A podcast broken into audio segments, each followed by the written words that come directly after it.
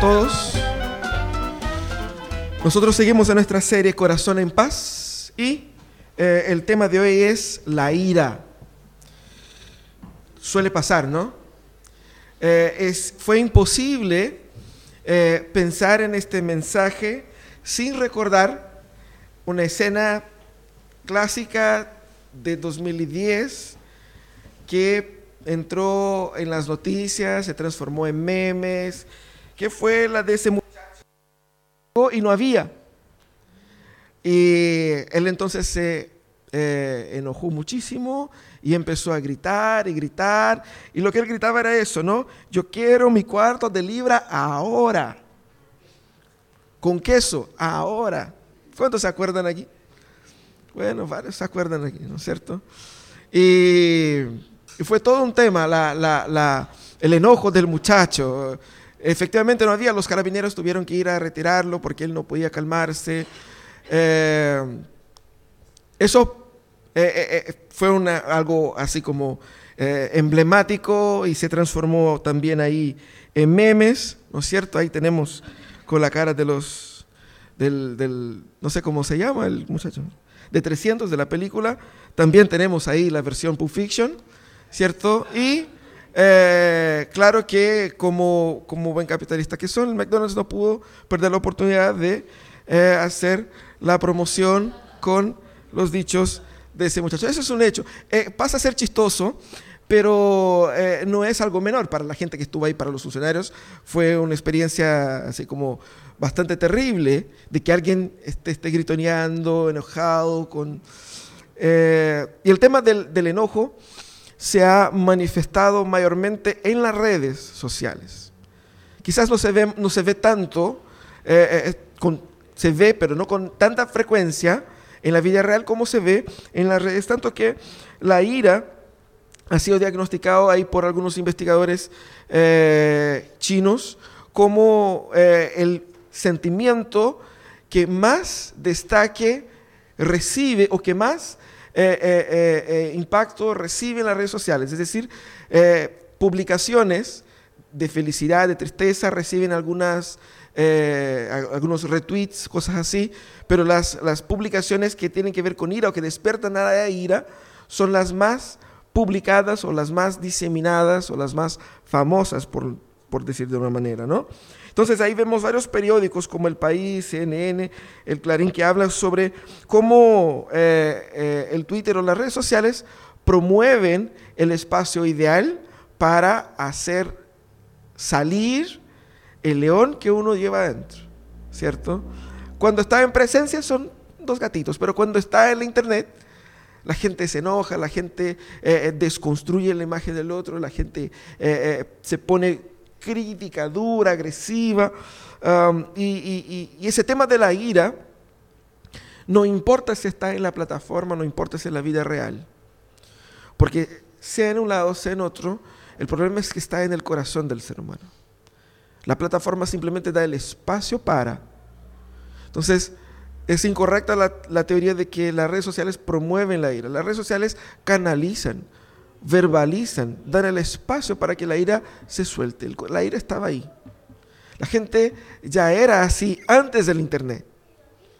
Ahora simplemente lo que pasa es que nosotros vemos. Por lo tanto, eh, tenemos que preguntarnos qué es lo que es, qué es la ira, ¿no? Eh, tenemos que reconocer que nosotros vivimos en una sociedad eh, donde las personas son muy sensibles o han pasado a ser muy sensibles. Sensibles en el sentido de que cualquier cosa te promueve o te puede llevar a una, a una, explosión de ira. Eh, vemos eso en, las carreteras, en las calles de la ciudad, donde eh, seguramente algún micrero te cruzó, te cerró el pasaje y, uno eh, se enoja y la bocina es la que sufre, pero en muchas ocasiones se han han salido de los autos y han peleado físicamente.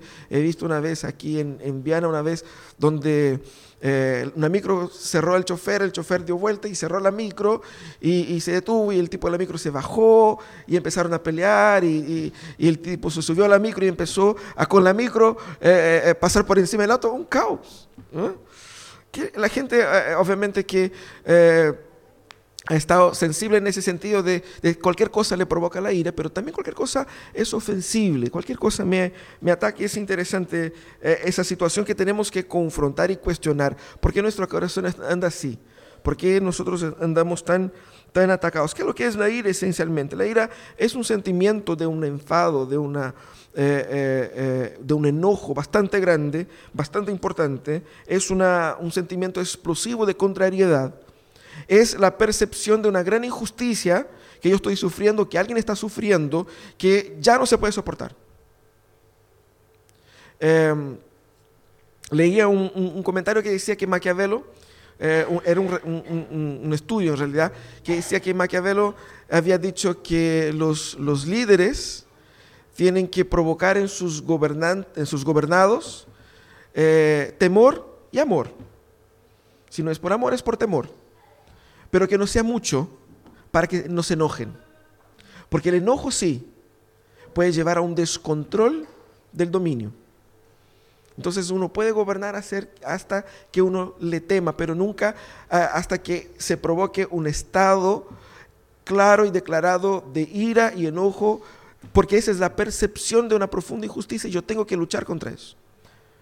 Entonces, la ira está muy asociada a la idea, al concepto personal de justicia, porque es un rompimiento contra una situación de injusticia de cierta manera. Es un sentimiento que es de cierta manera contradictorio, porque eh, si bien es un sentimiento mayormente negativo, es un sentimiento necesario porque a través de la ira o a través del enojo o a través de la, contrariedad es donde se han dado ciertos pasos y ciertos avances en la lucha contra ciertas injusticias. Entonces la ira no es de todo pecaminosa, de hecho la ira no es pecaminosa en sí misma. Tanto que la Nación en, una publicación, en un estudio que hicieron ellos sobre ese tema, dice que la ira es entonces, al menos al principio, justa e incluso debida, una respuesta no solo psicológica, sino también éticamente motivada y necesaria. Por lo tanto, no pensemos la ira simplemente en el marco del muchacho allá del, cuarto libra con queso, eh, ni de los, eh, de los loquillos eso de internet, los peleadores de Facebook, la gente que, se enoja mucho en Twitter, sino que pensemos en la ira como tal y que tiene ese aspecto eh, contradictorio. No sé si hoy día en la mañana tuviste la oportunidad de experimentar ese sentimiento, todavía no, ojalá que no sea así durante todo ese día o la semana, pero suele pasar y a veces nos pilla eh, en un mal momento, en un mal día, nos pilla una serie de circunstancias que explotamos. lo más común es, se van sumando situaciones, sumando situaciones, y el último pobre que te pilla al final del día, te hace cualquier cosita y uno explota obviamente que no fue culpa de él, fue una sumatoria de cosas, pero uno va eh, mal administrando todas estas cosas hasta explotar en quien no tiene ninguna culpa. Y el punto es que a veces nadie tiene culpa de toda la ira que uno puede cargar en el corazón. Pero alguien siempre sufrirá las consecuencias. Y normalmente son las personas que eh, menos poder tienen sobre nosotros. Normalmente. ¿Cierto? Bueno, el punto es, eh, si, hablando del tema de ira, si existe una ira justa, una ira santa. Sabemos que eh, en la Biblia Dios es presentado como un Dios que eh, proyecta su ira contra los pecadores y contra el pecado. De que hay una ira, incluso la ira de Jesús, Jesucristo, en Marcos el capítulo 3, él se enoja profundamente, el movido de ira, él va y sana a una persona. Fíjate qué que, interesante esa situación. Jesucristo estaba ahí y vino un hombre enfermo y era sábado y los fariseos estaban ahí y, dijeron, es que no va, no puede sanar el día sábado, ¿qué se puede hacer el día sábado? Ellos dijeron, no, el día sábado no se puede hacer nada. Entonces el pobre enfermo iba a quedar ahí. Y Jesús se enojó muchísimo. Se enojó contra la falta de compasión contra la injusticia, contra eh, toda la, postura de estos hombres que hacían o que permitían con que personas viviesen en la miseria, en, sus dolores, en sus eh, eh, angustias, simplemente porque no se encajaba en el padrón de ellos, no el de Dios, de, de obediencia, y no tenían cero respeto o cero misericordia para con ellos. Jesús entonces se enoja contra esa situación. Entonces la ira es posible imaginar en una postura de, justa manifestación. Dios obviamente tiene una ira santa porque Dios es santo y su ira naturalmente es una ira eh, eh, eh, desprovista de pecado, una ira que es correctamente administrada. Como dije al inicio, ira y justicia están asociadas. Si Dios es justo, su ira siempre será santa. El punto es que nosotros no siempre somos justos. El problema de la ira en nuestros corazones es que lo que provoca la ira en nuestros corazones puede ser, por un lado, un sentido de autojusticia muy elevado. Yo me siento una persona que he hecho todo lo correcto. Fíjense ustedes que la mayoría de las peleas que uno tiene en la casa está con esa argumentación yo he hecho todo lo correcto y no he recibido el correspondiente apoyo o correspondiente eh, eh, eh, valor. Entonces, yo me siento atacado, directo o indirectamente. Eso aplicado en ciertas circunstancias es la percepción de que yo soy muy santo y el otro es muy injusto. Y de ahí viene una ira constante, de que alguien me debe algo de que el mundo me debe algo.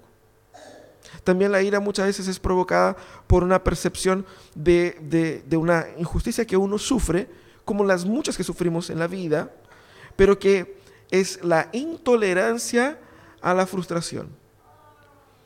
Porque injusticia sufriremos y sufrimos. Entonces si uno llega al local y de repente se da cuenta que el pan que estaba, no sé, eh, eh, mil pesos el kilo, ahora está mil quinientos eh, las cosas suben, todo es caro. Yo no puedo empezar a pelear con el dueño del local, criticarlo por decir que él está engañando a la gente, que él está sacando plata a la gente, que la gente pobre no puede comprar pan porque ahora está caro. Uno puede decir, ya, puede que tenga algo de coherencia, sentemos, conversemos, pero eso no justifica una ira. Porque son, son situaciones que son más bien comunes en la vida, ¿no? El punto es cómo nosotros manejamos esa ira eh, adecuadamente, sin que ella se transforme en una conducta destructiva, pecaminosa, tanto para mí como para el otro. Por eso vamos a meditar en el texto de Efesios, el capítulo 4, en el versículo 26 y 27. Es una porción de toda una sección en que Pablo está hablando sobre cómo debemos vivir ahora como hijos de la luz, como hijos de Dios cómo Pablo hace en, ese capítulo, en los versículos anteriores, ese contraste con ustedes ya no son o ya no deben vivir como vivían antes. Ahora como hijos de Dios, ustedes deben vivir así. Ahora que ustedes han experimentado el nuevo nacimiento en Cristo Jesús, deben empezar a vivir de esa manera. Y él va tratando de varios temas, de la mentira, del robo, eh, incluyendo dentro de esos temas el tema de la ira. Y dice lo siguiente, vamos a leer todos juntos. Si se enojan, no pequen. No permitan que el enojo les dure hasta la puesta del sol, ni den cabida al diablo. A mí me gusta también bastante la, expresión que utiliza la, traducción, eh, la Biblia de las Américas, que dice, eh, no den oportunidad al diablo que es básicamente lo mismo, pero la expresión oportunidad me parece bastante interesante. ¿no? Entonces, en el marco de las diversas exhortaciones que el apóstol da sobre cómo vivir una vida eh, coherente con lo que hemos recibido de Dios, él trata de ese tema. ¿Por qué? Porque el, el público al cual Pablo está hablando, el público que vino del paganismo, estaba acostumbrado al desenfreno. Y la ira es uno de los pecados más vinculados al concepto de desenfreno. Porque ¿qué es lo que es eh, los, los ataques de ira?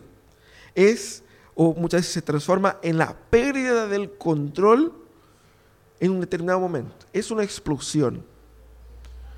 Entonces es una explosión descontrolada que muchas veces, muchas veces se transforma en agresiones, muchas veces se transforman en situaciones que uno conscientemente y tranquilizado su mente trataría de evitar. ¿Cuántas palabras fueron dichas en un momento de ira y ya no pueden ser desdichas?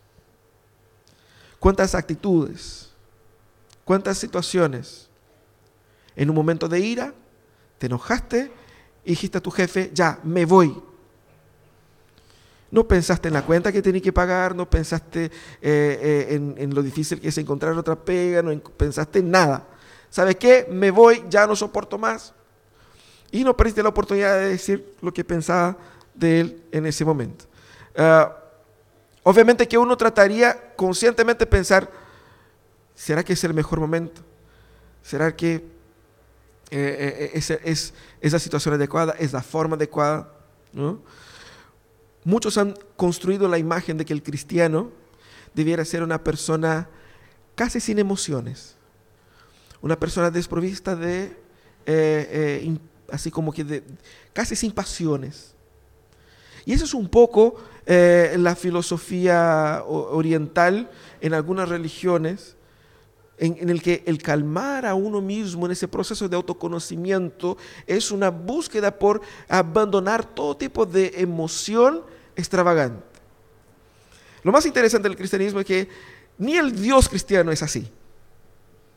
Dios muestra claramente que Él es un Dios de mucha alegría, de mucho amor, de mucha misericordia, de mucha ira. Dios es un Dios que se expresa eh, eh, grandemente y el pueblo de Dios ha sido caracterizado en la historia por ser un pueblo que se expresa también y es llamado a expresarse grandemente. Dios nos ha dado expresiones y nos ha dado emociones para que las utilicemos. El punto es, hay una forma eh, correcta, una forma santa, obrada por Dios en el ser humano, para que estas expresiones estén no descontroladas, sino que controladas por el Señor. Ese es el punto.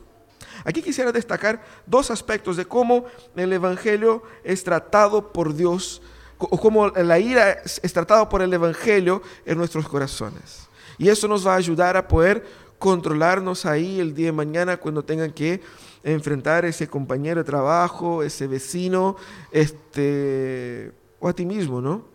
Porque hay personas que pasan por esa situación de que están profundamente enojadas con uno mismo. ¿Por qué hice eso? Qué tonto, ¿cómo pude? Y uno se, se se, se, maltrata a sí mismo porque eh, está tan enojada consigo mismo que eh, eh, eh, no puede soportar esa, ese, ese momento de enojo sin expresarlo. Dos formas en que el texto nos da de forma bastante natural. El texto está dividido en la primera parte diciendo, si se enojan, no pequen. Eh, o en, en, la traducción de la, de la, de la eh, Reina Valera que dice, airaos y no pequéis. Parece como un orden, ¿no? Tengan ira, pero no pequen. Pero no es bien así. La idea es de que eh, la ira, si es que viene, yo debo, mi deber no es eliminar la ira, sino que ayudar a, o entenderla y controlarla para que esa ira no se transforme en una situación pecaminosa. Es muy interesante, ¿no? ¿Qué significa eh, eh, enojarse pero no pecar? ¿Qué, qué, qué, ¿Qué, Pablo está diciendo? Él está dando puertas abiertas a cualquier tipo de enojo, no, no es bien así. El contexto está ahí en los versículos 22 y 24, ¿no? que dice, con respecto a la vida que antes llevaban, se les enseñó que debían quitarse el ropaje de la vieja naturaleza, la cual está corrompida de deseos, de deseos engañosos, y ser renovados en la actitud de su mente. Ese es el contexto. Nosotros debemos ser renovados a partir del Evangelio a pensar de forma diferente pensar de forma diferente no me va a impedir de enojarme, sino que me va a hacer enojarme por otras cosas. Y cuando me enoje por esto, mi reacción no será una reacción desmedida, carnal, injusta, pecaminosa, sino que será una acción que aún enojado puedo canalizar eso de una forma santa. Eso es lo que el apóstol está diciendo. Por lo tanto, ese texto viene a reconocer una realidad de que la ira es parte de nuestra realidad y no quiere deshumanizar al ser humano. Muchos cristianos tratan de vivir esa vida deshumanizada, de luchar contra cosas que no son necesariamente pecaminosas, pero que están ahí y que pueden transformarse en pecado, entonces yo las elimino. Por lo tanto, eh, eh, es muy importante entender eso. Y eso es positivo, ¿no? Porque el ser Dios conoce a nosotros, conoce profundamente al ser humano y sabe cómo debemos ser. También reconoce incluso la validez de la ira en ciertas circunstancias. Y sabe cómo la ira puede ser positiva en ciertas circunstancias. Porque si uno ve una situación de profunda injusticia, es deber de uno, incluso movido por la ira, a tomar una actitud. La pasividad es condenada, pero la ira de por sí no. La omisión es condenable, pero la ira cuando viene ajustada, no. Ese es el punto. Muchos cristianos prefieren la pasividad, prefieren la omisión a la ira. Pero el tema, vuelvo a decir, la ira está vinculada a un concepto de justicia. Luego yo tengo que ajustar mi concepto de justicia a la luz del Evangelio para que esa ira tenga espacio. ¿Qué es lo que hace el Evangelio en nosotros? El Evangelio transforma nuestro concepto de justicia de alto a abajo. Da vuelta totalmente nuestro concepto de justicia. ¿Por qué? Antes del Evangelio nosotros nos creíamos buenos porque pensábamos que hacíamos buenas cosas. Luego descubrimos el Evangelio y el Evangelio nos ha dicho que nosotros somos terriblemente pecadores, somos personas malas. Luego nosotros nos encontramos con una situación grave que puede hacernos enojar y luego comparamos eso con nuestro nuevo padrón de justicia y nos entendemos que nosotros no estamos por encima del topo del mundo como jueces de toda la realidad, sino que somos miserables pecadores. Luego, no significa que vayamos eh, a probar cualquier tipo de situación injusta. Todo lo contrario, somos pecadores y somos indignos, pero somos llamados a vivir dentro de un reino que tiene ley y que tiene justicia, que debe ser vivida y aplicada en ese mundo. Y yo estoy tratando de aplicarle en mi vida. Y espero que el mundo pueda ser un mundo influenciado por esa visión. Por eso que las injusticias, sean ellas sociales, sean ellas injusticias económicas, sean ellas injusticias en un trato, en lo que sea, a un cristiano le debiera provocar contrariedad. Yo no puedo decir, bueno, es que todos somos pecadores. Yo no puedo argumentar con ese, con ese argumento falacioso, porque sí somos pecadores. Pero eso significa que yo, aún siendo pecador, soy también una persona que fue transformada por el Evangelio. Sí somos pecadores, pero no somos llamados a vivir en el pecado, ni promoverlo, ni permitir que Él expanda. Somos sí llamados a luchar contra las estructuras pecaminosas que surgen en situaciones de la vida cotidiana. Por lo tanto, la ira ahí tiene espacio. Y es interesante cómo el Señor nos ayuda a controlar eso. Eh, el texto también nos ayuda a reconocer la limitación de la carne, porque a veces podemos estar muy enojados por algo justo y expresarlo de una forma injusta. Porque aquí hay tres aspectos en el tema de la ira. Primero es la motivación. ¿Qué es lo que me provoca ese sentimiento de ira? Como hablamos ahí el concepto de justicia. ¿Cuál es la motivación? ¿Por qué realmente estoy enojado? Lo segundo tiene que ver con la intención. ¿Qué es lo que yo quiero ¿Cuál es el propósito de esta ira? ¿Qué cambio quiero provocar? Y el tercer aspecto es la acción. ¿Qué es lo que voy a hacer exactamente? Entonces, por ejemplo, eh, se me cruzó una micro y me cerró el paso ahí con el auto. Casi nos chocamos. Entonces, mi ira tiene, tiene un motivo justo. Es justo porque él no puede haber hecho lo que hizo. Ok. ¿Cuál es la intención entonces de mi ira? Hacer que pague. Pague que no me, no me provocó ningún daño material concreto, además del susto. Pero uno quiere, aún así, devolverle el susto. Y normalmente la acción va acompañada de una, de una, una, sobrecarga eh, de, pago. Él no quiere simplemente cerrar la micro en adelante y seguir su vida.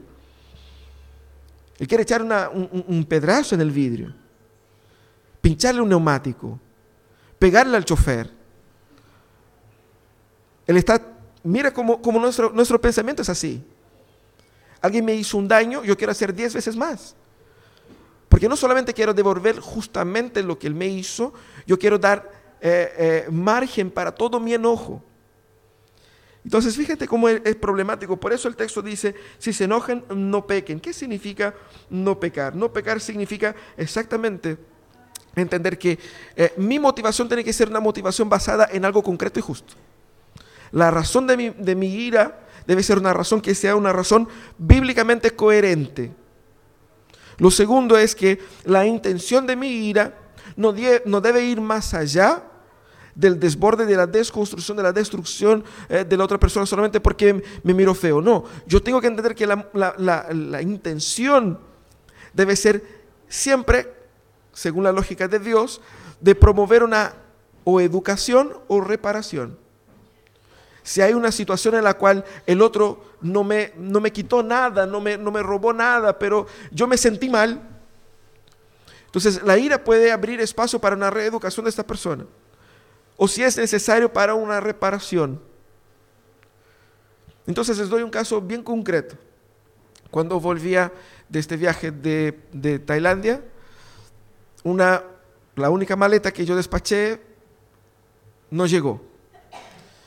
Y se quedó allá en el camino, llegó tres días después, eh, y cuando llega venía faltando varias cosas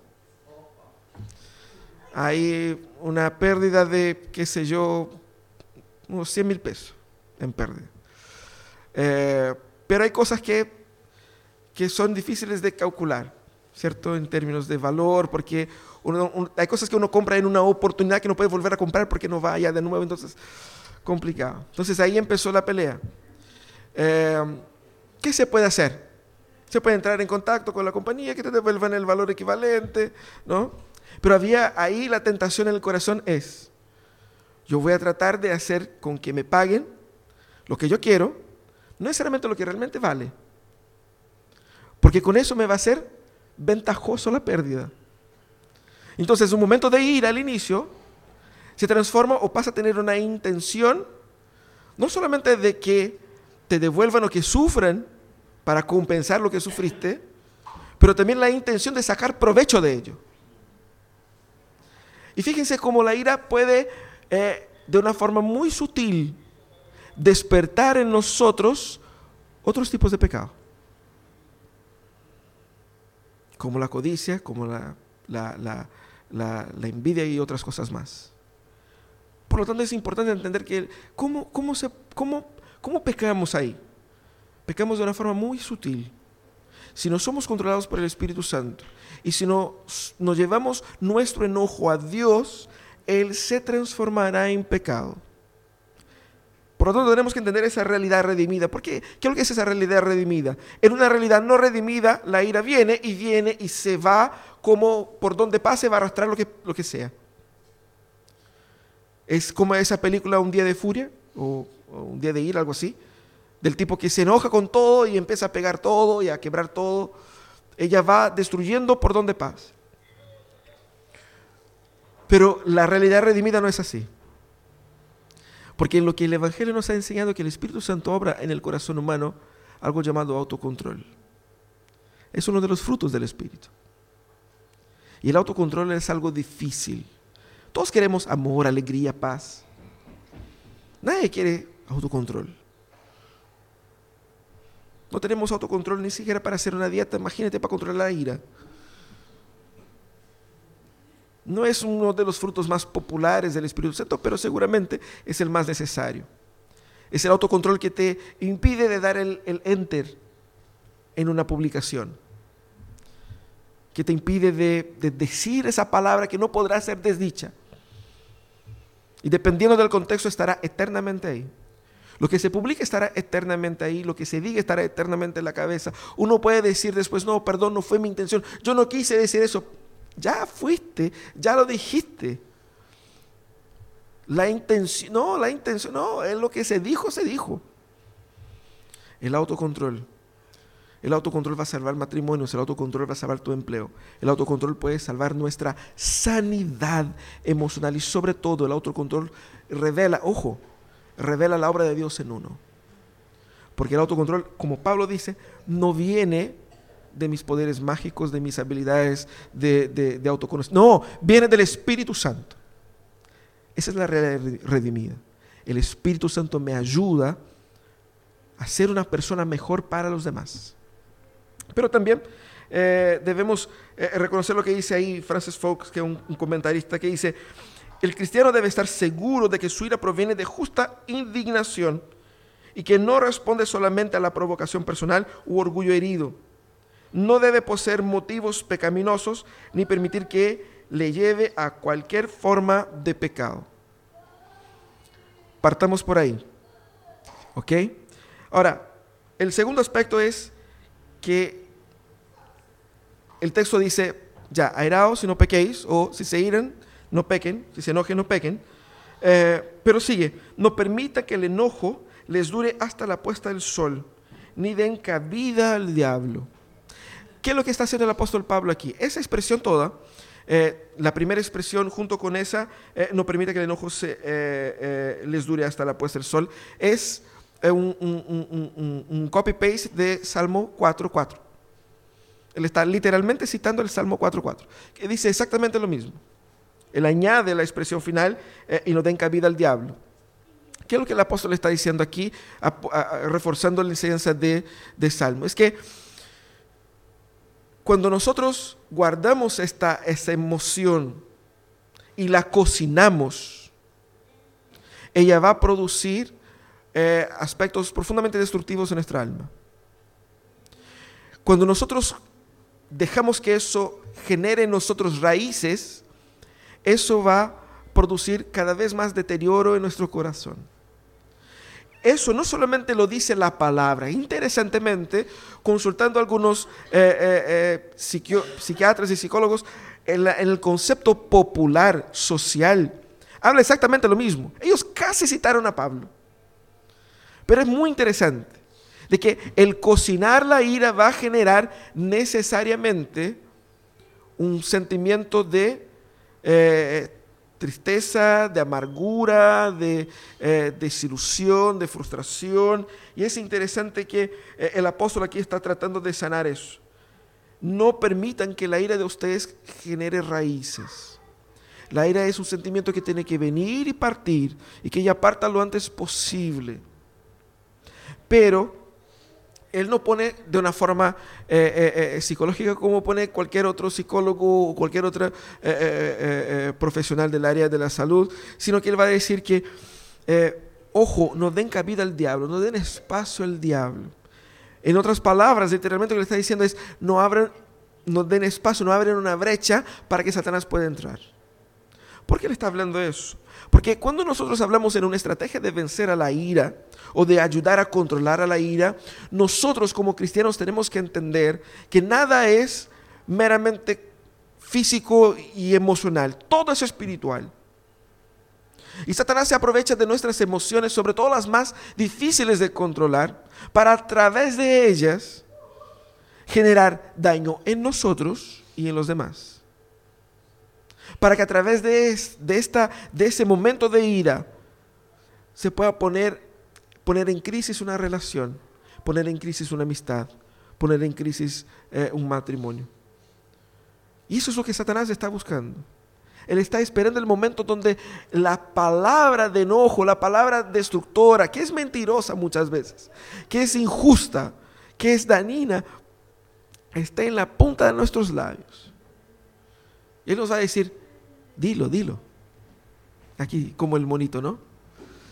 Es así. Eh, nosotros no podemos, eh, como dice la palabra, eh, no podemos no tomar en cuenta la astucia de Satanás. ¿Qué es lo que el apóstol quiere de nosotros acá? Primeramente, entender que si yo debo resolver el tema de la ira, no puedo ver eso de una forma legalista. Es decir, ya son las seis de la tarde, entonces tengo que eh, tengo que solucionar eso. No, te pasaste ya, ya, se, ya se puso eso, ya está de noche, ya pecaste. Porque hay más de uno que va a contar las horas del reloj, va a buscar en el, en el internet a qué hora se pone el sol, hasta dónde me puedo enojar. No, no es una, una, lógica legalista. ¿Cuál es la lógica acá? La lógica es, la ira viene, pero hay que tratarla y hay que tratarla pronto. ¿Y cómo hay que tratar la ira? Primero, yo tengo que llevar esa ira al Señor. Tenemos varios salmos que son salmos enojadísimos, de gente enojada, enojada incluso con Dios. Y deposita su ira ante el Señor. Señor, estoy enojado por eso. Yo encuentro injustísimo que estén ahí mi vecino, que es un pagano miserable, que no quiere nada con Dios, que maltrata a su, a su señor, a sus hijos, que, pero todo le va bien. Mire el auto que trae, mire la casa que tiene, la plata que hace. Y yo sirviendo al Señor, estoy aquí eh, eh, eh, haciendo mis cosas, pagando mis deudas, trato bien a todos y pucha que me es difícil y a este pagano le va bien. ¿Por qué, Señor? Puede pasar. ¿Qué pasa? Yo tengo que llevar mi ira al Señor. Pero cuando mi ira es contra otra persona, yo tengo que hacer las dos cosas. Yo tengo que primero llevar al Señor, para que el Espíritu Santo vaya trabajando en mi corazón. Pero luego yo también tengo que buscar resolver la situación lo antes posible. Yo no puedo simplemente no decir nada y pensar que las cosas desaparecerán. ¿Por qué? Porque mañana ese resentimiento va a surgir y me va a pegar en la cara. Y luego nosotros pasamos a ser personas monotemáticas con ciertas cosas. Porque el resentimiento está ahí. Cuando se trata de ese tema, hay un, dolor en el corazón, una amargura, hay una, cosa dura que no me permite actuar con misericordia, con amor y con gracia hacia esta persona o frente a esta situación. ¿Qué es lo que hace el guardar la ira en el corazón? Guardar la ira en el corazón me impide de aprender a amar personas no amables en un primer momento. Me impide de ver con gracia. Es por eso que Jesús dijo, oren por sus enemigos. Porque cuando nosotros literalmente empezamos a orar por las personas contra las cuales estamos enojados, es interesantísimo como en ese momento el Señor va, va tratando el corazón. Porque el Señor nos va a hacer ver que ellos hicieron lo que, si, si bien lo que se hizo fue malísimo, nosotros tampoco estamos muy lejos de ello. Segundo, hemos recibido del Señor tanta gracia, tanta misericordia, tanto perdón, tanta paz, que yo sí puedo ah, también actuar en misericordia, gracia y paz. Eso me va a dar la objetividad que yo necesito para que los problemas eh, concretos puedan ser resueltos. Porque si hay un tema de injusticia, que yo pueda tratarlo, pero no desde la, explosión de ira, sino que desde una postura eh, bíblica de justicia y misericordia. Eso es lo que la palabra nos está diciendo acá. Ahora, eh, es interesante que dice, no den espacio al diablo. ¿Qué significa eso? Hendrickson dice que el diablo rápidamente aprovechará la oportunidad para combinar nuestra indignación, sea justa o injusta, en agravio, rencor, fuente de ira y resistencia al perdón. Y eso es lo que tenemos que entender. Satanás vino para robar, matar y destruir. Y muchas veces nosotros le estamos ayudando a hacer esto en nuestras vidas y en la vida de otras personas. Somos llamados nosotros a entender que la forma como nos relacionamos tiene una dimensión espiritual. Eh, Mariano Ávila va a decir eso, él dice que la manera en que nos relacionamos con los demás tiene una dimensión espiritual que va más allá de nosotros mismos. Y nosotros no somos capaces muchas veces de ver el impacto emocional de nuestras acciones y el impacto espiritual de nuestras acciones. Y cómo muchas veces nuestras explosiones, por más justas que puedan parecer a nosotros, terminan por alejar personas de Dios y de las bendiciones de Dios. ¿Cuántas veces nosotros nos hemos eh, eh, engendrado, nos hemos, nosotros hemos eh, provocado culpa en el corazón de los demás? Por las explosiones de ira que nosotros hemos tenido. Muchas veces Satanás utiliza eso mismo para atacar las fragilidades de otro. Porque cuando nos enojamos, nosotros vamos a apretar donde duele, donde ofende, para que el otro sienta el dolor. Pero como cristianos debemos entender que donde duele es donde debe ser tratado y no golpeado. Satanás sabe que si yo doy donde duele, nuestra relación quedará mucho más estremecida. ¿Qué debemos hacer entonces? Ser vigilantes.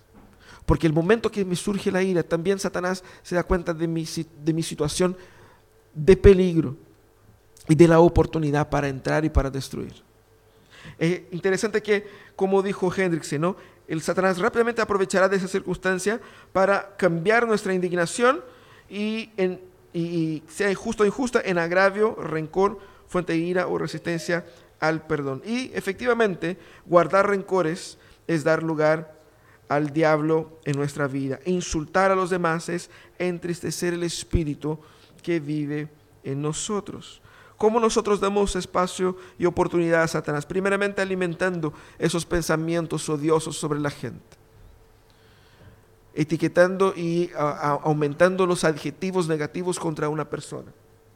Siendo cada vez menos objetivos en el, en el analizar la situación y alimentamos ese rencor y nunca confrontamos ni la persona ni nuestros sentimientos con el verdadero evangelio. Cuando nosotros también aumentamos o, fomentamos una autojusticia cada vez mayor. Porque mientras más grande sea la ira, más grande es la percepción de que yo estoy en lo correcto. Pero si yo estoy equivocado.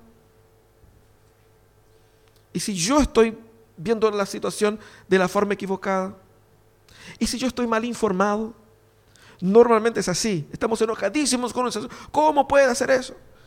Es que yo no sabía de todas las circunstancias, de todas las informaciones. No tenía todos los detalles. Habiendo tenido esos detalles, pensaría de una forma diferente. Pero la autojusticia no me, no me permite. ¿Por qué?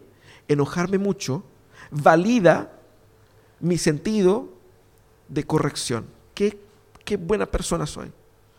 Me enoja eso. Y ahí debemos confrontar eso con el Evangelio. ¿Será que yo no me creo ahí la última chupada del mate? ¿Será que yo no me estoy creyendo de más? ¿Será que yo no me creo más santo de lo que realmente soy? Pero también damos espacio a Satanás cuando nos alejamos del otro. Cuando los precondenamos. Cuando los condenamos a la ira eterna de nuestro furor no la ira de Dios, la nuestra. Los matamos en el corazón. Y fíjate que la palabra sí condena al homicidio y Jesucristo en el eh, Sermón de la Montaña va a resignificar eso. Él dice que no solamente cuando yo efectivamente le quite la vida a una persona, pero si en mi corazón está el deseo concreto de destruir a esa persona, yo ya lo hice. Muchas veces la ira es eso. Quisiera ir ahí y pegarle y, meterle balazos por lo que hiciste. Y...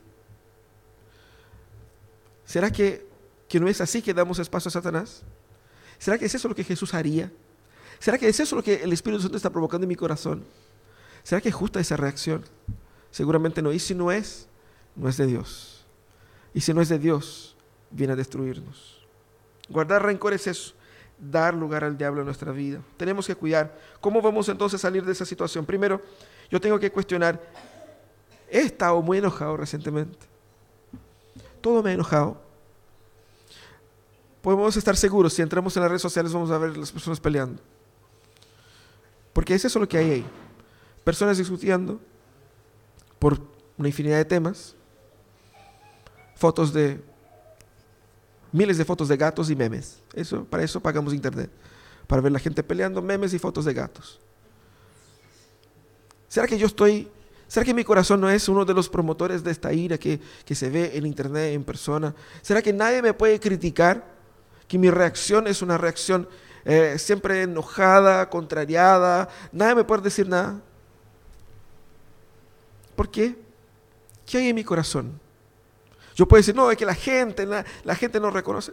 Ya, está bien, pero mi corazón debe ser tratado de tal manera a ser capaz también de recibir críticas, sin una explosión de enojo. Hay el enojo en la vida, pero debemos entender que no todo me debe provocar el enojo. El típico eh, tolerancia cero, no, no. Si yo estoy en esa situación, yo tengo que tratar eso y cuestionar ante el Señor, Señor, ¿por qué estoy así? ¿Qué es lo que realmente es la causa que me hace explotar? Segundo, debo cuestionar, ¿qué es lo que realmente me enoja? Porque ahí encontraremos que cosas que debieran enojarme no me enojan, como mi propio pecado. Cosas que son realmente ofensivos a Dios ya no me producen ningún tipo de emoción. Pero lo que es ofensivo a mi honor, porque me siento disminuido, porque me siento rechazado, eso me enoja. ¿Por qué? Porque mi corazón y mi amor por mí es más grande que mi amor por el Señor. No me enoja lo que ofende al Señor, me enoja lo que ofende a mí. ¿Qué es lo que realmente me ofende? Cuando encontremos la raíz de nuestra ofensa, encontraremos dónde está nuestro corazón. Si nuestro corazón está en el Señor, nos ofenderemos menos con las críticas hacia nosotros y más con las críticas hacia Dios. Ese es el objetivo. ¿Por qué? Porque nosotros sabemos que somos peores de lo que las críticas y los críticos dicen sobre nosotros. Sabemos que es así. Ay, pero tú fuiste injusto aquí y yo puedo decir que no y que no fui. No fui aquí, pero yo fui en muchos otros lados y fui muy peor que eso. Y sigo siendo. Si tú supieras lo que yo pienso, como Dios sabe, tendría mucho más material para hablar contra mí. En la medida en que yo voy entendiendo quién realmente soy en el Señor y quién es el Señor es para mí, me enojaré menos con críticas hacia mí y más con críticas hacia Dios. ¿Qué es lo que realmente me enoja? ¿Y cómo estoy canalizando mi enojo? No es normal que estén peleando todas las semanas, no es normal que esté peleando eh, eh, todos los meses, eh, sobre todo por las mismas cosas. ¿Cómo estoy canalizando eso? Si hay una situación hay que tratarla, eso es lo que dice el Evangelio. Hay que tratar eso. Hay que resolver ese punto. Hay que buscar comprensión de por qué eso pasa y cómo resolver eso. Y si estoy explotando, voy a explotar dónde? Tengo que primero llevar esa situación a las manos del Señor. Y segundo lugar, yo tengo que eh, tratar y aprender a tratar a la gente en momentos de ira sin injusticia. Porque una cosa no condice con otra. Que yo esté enojado no me permite actuar injustamente contra los demás. Mi injusticia no debe producir una acción eh, simplemente ofensiva contra el otro. Yo puedo expresar mi ira adecuadamente. Y eso es lo que el Evangelio nos va a enseñar. ¿Cómo hacemos eso? El Espíritu Santo va obrando en nuestros corazones en la medida en que vamos caminando con el Señor. No es un switch mágico, es un proceso del Espíritu Santo trabajando constantemente. Por eso tengo que acostumbrarme con la lectura bíblica, tengo que acostumbrarme con la oración.